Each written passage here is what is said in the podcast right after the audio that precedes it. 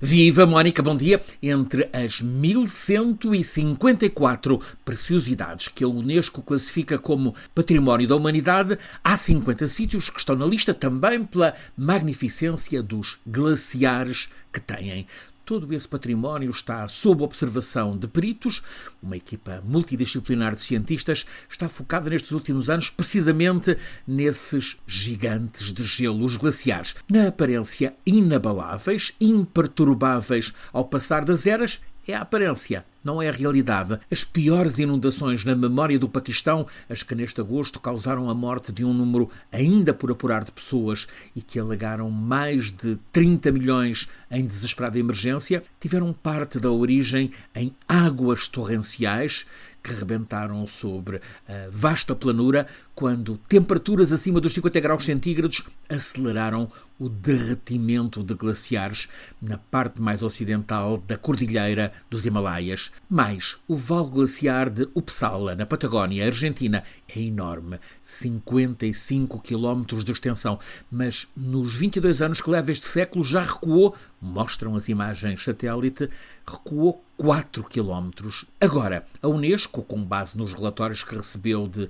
equipas de cientistas que analisam os glaciares, acaba de nos abalar com a informação de que um terço dos glaciares que são património da humanidade vai desaparecer já nos próximos 30 anos. E o que é explicado é que essa extinção nem depende da nossa passividade perante a emergência climática, não. O que os cientistas dizem é que o derretimento vai muito avançado, é já irreversível. E por onde é que estão esses glaciares? Em Itália, os Dolomitas, mais perto nos Pirineus, o glaciar do Monte Perdido, mais pequeno a cada dia que passa, o mesmo com os glaciares nos parques de Yellowstone e Yosemite, na América, também no Kilimanjaro das famosas neves, em África. Este relatório alerta da Unesco avança um número assustador. Estão a derreter-se em cada ano 58 mil milhões de toneladas de gelo.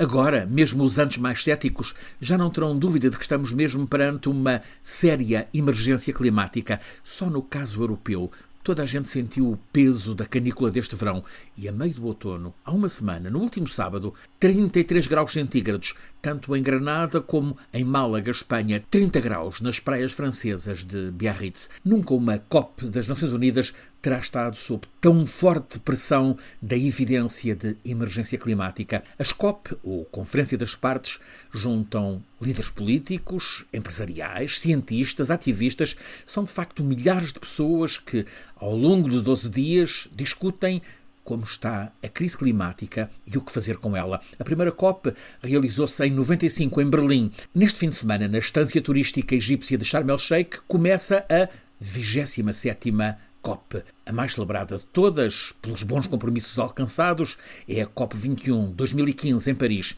Há um ano, na COP26 em Glasgow, as expectativas eram baixas, mas houve a surpresa de compromissos de última hora dos países participantes com medidas para conter a continuada subida de temperatura. A questão agora explica-nos um participante habitual nestas COP, Felipe Duarte Santos, condutor científico da Escala do Clima, programa todas as semanas aqui na Antena 1. Diz-nos ele, uma das questões nesta COP27 é avaliar se os países estão a fazer o que prometeram. Se estão realmente a fazer ou não. E já, já isso já é um, um progresso muito grande. Por outro lado, a, a, questão do financiamento dos países industrializados aos outros, no sentido de ajudar na adaptação às alterações climáticas, que é uma coisa cada vez mais importante.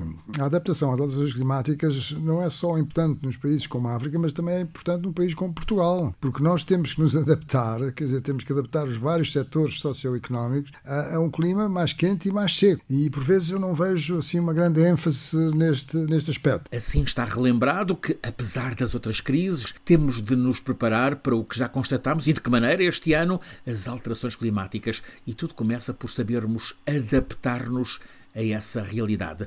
Está para se ver nesta COP27 que compromisso climático vai ser o da Rússia. A China parece com empenho na descarbonização possível. A Austrália, com o novo governo, também passou para o campo da boa cooperação.